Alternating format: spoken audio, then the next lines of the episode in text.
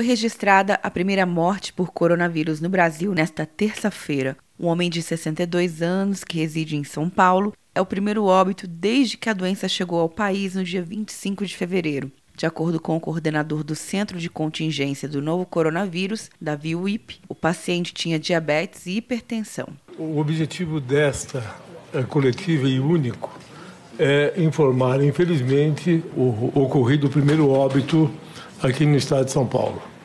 Então, é um morador de São Paulo, homem com 62 anos de idade, tinha como comorbidades diabetes e hipertensão, foi internado no hospital privado e o diagnóstico de, o diagnóstico de coronavírus foi feito também por um laboratório privado.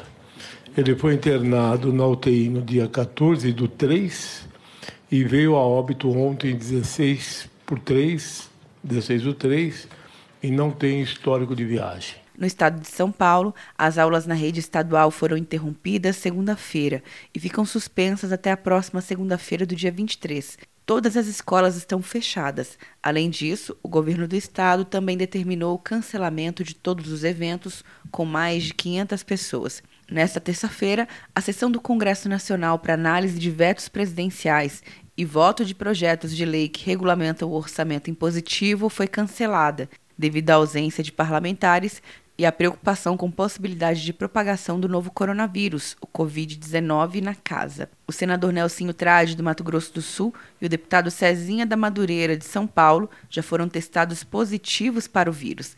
Com o cancelamento, uma nova sessão foi convocada para o dia 26 de março. Atenção, você que fez o Enem! Sua nota pode valer uma bolsa de estudos de até 100% para os cursos de graduação à distância da Uninter.